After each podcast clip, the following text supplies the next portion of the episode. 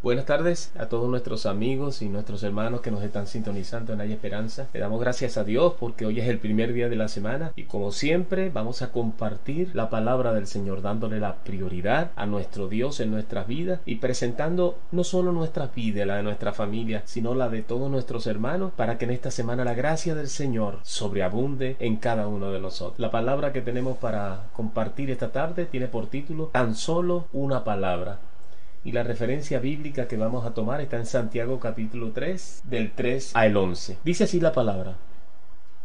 He aquí nosotros ponemos freno en la boca de los caballos para que nos obedezcan. Y dirigimos así todo su cuerpo. Mirad también las aves, aunque tan grandes y llevadas de impetuosos vientos, son gobernadas con un muy pequeño timón por donde el que las gobierna quiere así también la lengua. Es un miembro pequeño, pero se jacta de grandes cosas. He aquí cuán grande voz que enciende un pequeño fuego, y la lengua es un fuego, un mundo de maldad. La lengua está puesta entre, nosotros, entre nuestros miembros y contamina todo el cuerpo, e inflama la rueda de la creación. Y ella misma es inflamada por el infierno, porque toda naturaleza de bestia y de aves y de serpiente y de seres del mar se doman y han sido domadas por la naturaleza humana, pero ningún hombre puede domar la lengua, que es un mal que no puede ser refrenado, llena de veneno mortal. Con ella bendecimos al Dios y Padre, y con ella maldecimos a los hombres que están hechos a la semejanza de Dios. De una misma boca proceden bendición y maldición. Hermanos míos, esto no debe ser así. ¿Acaso alguna fuente hecha por una misma abertura agua dulce y amarga? Vamos a orar. Señor, te damos infinitas gracias porque nuevamente nos permites en esta mañana poder conectarnos, Señor, a través de esta vía de esperanza y especialmente a través de tu Santo Espíritu con la familia del cuerpo de Cristo, la familia cristiana y aún aquellos amigos que nos están escuchando, Señor. Te damos infinitas gracias por el privilegio que nos das de poder compartir el mensaje glorioso de tu palabra. Espíritu Santo, bienvenido. Toma tu lugar, el lugar de la gloria, porque tú eres el Espíritu de Jesucristo, la tercera persona de la Trinidad, el que traes la sabiduría que viene del corazón del Padre y nos das luz a nuestro entendimiento para poder discernir el mensaje que tienes para nosotros en esta mañana. Te pedimos, Señor, que tu palabra pueda hacer el propósito que, por el cual tú la estás enviando en cada uno de nosotros. Gracias, amado, porque tú conoces nuestro corazón y sabes de qué tenemos necesidad. Te damos la gloria porque tú eres Dios sobre todo Dios y el Señor sobre todo Señor. Tú eres el creador del cielo y de la tierra lo visible, lo invisible, sean principados, potestades, tronos, todo se sujeta a ti, Señor mío. Por eso te alabamos en esta mañana y te rendimos la gloria. Amado Jesús, te damos infinitas gracias por el privilegio de poder llegar al lugar santísimo, al lugar donde habita nuestro Padre, por tu gracia y tu misericordia, por la sangre bendita que derramaste en la cruz y nos lavaste de toda contaminación y pecado, para restaurar la paternidad de Dios en nosotros. Te damos la gloria en el precioso nombre de nuestro Señor Jesucristo. Amén, amén y amén. Bien, apreciados hermanos y amigos que nos están escuchando, el tema que vamos a tomar en esta mañana tiene por título Tan solo una palabra. ¿Qué tan poderosa es la palabra que sale de nuestra boca? Con nuestra palabra podemos construir o podemos destruir podemos aniquilar a una persona, dañar profundamente su ser, su alma.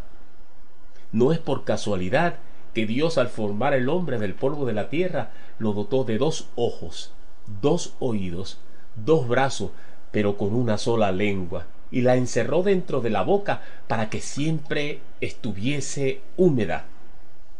Esto nos muestra la importancia que Dios le dio a este miembro. He aquí cuán gran voz que enciende un pequeño fuego. La lengua es un fuego. Un mundo de maldad La lengua está puesta entre los miembros y contamina todo el cuerpo e inflama la rueda de la creación y ella misma es inflamada por el infierno. Y esta no trabaja solo, apreciado hermano y amigo que nos estás escuchando. Se alimenta de tus pensamientos y mis pensamientos. Y es por ello la exhortación de Dios aprender a ser más prestos para escuchar y ser muy sabios y prudentes al hablar. Porque lo que sale de nuestra boca deja en evidencia la calidad de vida que tenemos en Dios, en nuestra alma, en nuestro corazón.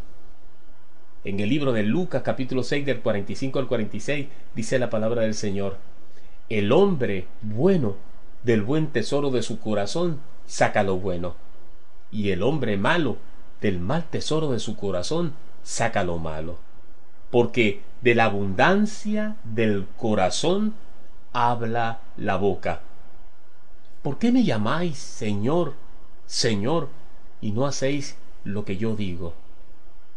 Los cristianos entendemos esto, pero no lo ponemos en práctica.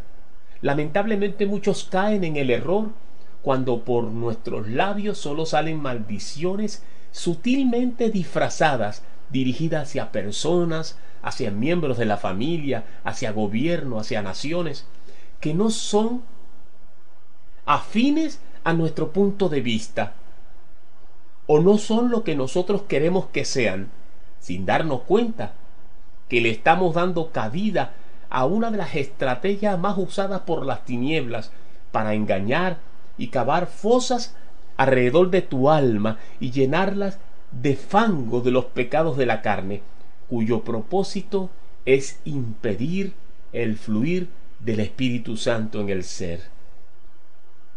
De tal manera hacerte una presa fácil para el engaño y traer dudas en tu corazón, trayendo como fruto la rebeldía, la falta de acuerdo, las contiendas, las riñas, las alteraciones, las amarguras, las calumnias y murmuraciones, produciendo un aislamiento de la persona hasta el punto de afectar la paz interior en el ser. ¿Qué, por qué aprendemos nosotros de la enseñanza que nos ha dejado nuestro Señor Jesucristo? Jesús en Lucas capítulo 6 del 45 al 46 le estaba hablando a sus discípulos. Él les decía y les enseñaba que el hombre bueno de su del tesoro que hay en su corazón saca lo bueno, pero que el hombre malo del mal tesoro de su corazón saca lo malo, porque de la abundancia del corazón que había en ellos, de eso va a hablar la boca. Jesús se refería al tipo de fruto que cada árbol da y que será así como cada hombre será conocido por sus frutos. Una persona que guarda amor, que guarda paz, bondad, benignidad, mansedumbre y templanza, solo podrá hablar cosas que sean para edificar la vida de otros. Sin embargo, quien guarda en su corazón odio, soberbia, egoísmo, amargura, rencor, envidia, falta de perdón, sacará de su boca solo las palabras que destruyan a su prójimo, porque eso es lo que tiene en su corazón. Lamentablemente hay muchas personas que viven con una venda en los ojos y que no comprenden que solo Dios puede lograr que todo esto salga de sus vidas y que nuestro corazón quede limpio y puro de todo rencor y de las heridas que hemos heredado producto de experiencia que venimos arrastrando de nuestro pasado y sean sanados definitivamente en nuestros corazones. Él es quien trae la luz al corazón que vive en tinieblas. ¿Qué debemos hacer cuando nos enfrentamos a estos especialistas que buscan infundir palabras para dañar nuestra autoestima y envenenar nuestro corazón? En primer lugar, nos enseña el Señor que debes traer a tu mente la palabra de Dios. La Biblia dice, de la abundancia del corazón habla la boca. Cuando alguien trata de ofenderte y sientes que no vas a poder controlarte o que vas a ponerte a llorar, recuerda justo esto, de la abundancia del corazón habla la boca. En ese momento solo debes quedarte callado y pensar, Señor, cuánto dolor y amargura y rencor hay en el corazón de esta pobre persona. Por favor, ayúdale y sánalo. Con tu lengua corporal muestra que sí estás escuchando lo que te dice, aunque la verdad estas palabras ofensivas ni siquiera serán captadas por tus oídos. La persona se quedará sorprendida, pues en ese momento como instrumento de las tinieblas lo que busca justo es una reacción contraria a la que tú estás teniendo en estos momentos. Cuando debemos demostrar nuestra compasión por los demás y nuestra prudencia, y cuando buscamos la dirección del Señor y nos cubrimos con la gracia de Dios, el enemigo que está actuando a través de esa persona queda en vergüenza y no podrá tocarte porque Dios guarda tu vida. En segundo lugar, debe ser prudente al hablar. También nos enseñó el Señor Jesucristo que debemos de cuidar lo que decimos, porque sin darnos cuenta podemos estar hiriendo a otros.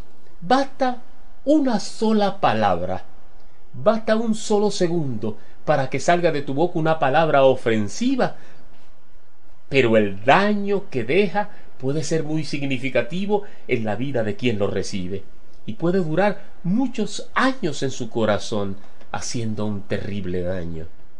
El salmista David expresaba a través de la palabra un principio de vida. En el Salmo 119.11 decía el salmista, en mi corazón he guardado tu dicho para no pecar contra ti. Porque el hombre bueno del buen tesoro de su corazón saca lo bueno, como dice la palabra, pero el hombre malo del mal tesoro de su corazón saca lo malo. Porque eso es lo que hay en su vida. La palabra de Dios nos enseña que debemos gozarnos y alegrando cuando por la causa de Dios padecemos vituperio. En Mateo 5 del 11 al 16 dice la palabra, Bienaventurados sois cuando por mi causa os vituperen y os persigan, y digan toda clase de mal contra vosotros, mintiendo. Gozaos y alegraos, porque vuestro galardón es grande en los cielos, porque así persiguieron a los profetas que fueron antes de vosotros. Vosotros sois la sal de la tierra, pero si la sal se desvaneciese, ¿con qué será salada? No sirve para nada, sino para ser echada fuera y hollada por los hombres. El Señor nos dice, vosotros sois la luz del mundo. Una ciudad asentada sobre un monte no se puede esconder, ni se enciende una luz y se pone debajo de un almud, sino sobre el candelero, y alumbra a todos los que están en la casa. Así alumbre vuestra luz delante de los hombres, para que vean vuestras buenas obras y glorifiquen a vuestro Dios que está en los cielos. Por último, apreciado hermano y amigo que me estás escuchando, en el libro de Proverbios 4:23, la palabra nos enseña, sobre toda cosa guardada, guarda tu corazón, porque precisamente, dice el Señor, de allí mana la vida. Todo eso que vamos guardando dentro de ese órgano vital de nuestro cuerpo, el Señor no solo hace referencia a no dejar que las personas nos dañen, lo cual sí también es importante. Y cuando está en nuestras manos evitarlo, hay que hacerlo. Si no, también nos enseña el Señor y hace referencia a las cosas que vemos y escuchamos. Pues todo eso se guarda tanto en nuestra mente como en nuestro corazón. La mente y el corazón, juntos con la voluntad, forman el alma del ser. Para Dios, es sumamente importante que nuestra alma esté llena de las cosas buenas, pues de eso dependerá no solo lo que digamos, sino las decisiones que tomaremos en cada instante de nuestras vidas. De repente pensamos que estamos viviendo o que estamos viendo o viviendo alguna situación o viendo algún programa solo para distraernos o escuchando cierta música con un ritmo que nos llama la atención y nos gusta, sin embargo, no imaginamos ni siquiera la cantidad de cosas negativas que ya fueron registradas en nuestra mente y corazón y que después, cuando menos lo esperamos, saldrán a flote. Seamos más conscientes para pedir la dirección al Espíritu Santo a tomar buenas decisiones en cuanto a todo ese contenido que estamos guardando en nuestra alma y especialmente en nuestro corazón y que solo nos contaminan. Somos nosotros, apreciado hermano y amigo que me estás escuchando, los únicos responsables de cuidar lo que atesoramos en nuestro corazón. Verdaderamente Dios se encarga de limpiarnos, Dios se encarga de limpiar tu corazón y el mío. Tú debes encargarte de mantenerlo así, limpio. Un corazón limpio, contrito y humillado no despreciará al Señor. Que Dios te bendiga y ojalá que esta palabra sirva de aliciento, sirva de estandarte para que la levante como banderas de tu alma y de tu vida. Y que el Señor te bendiga y que la gracia de Dios sobreabunde a ti y en tus generaciones. Y hasta otra nueva oportunidad.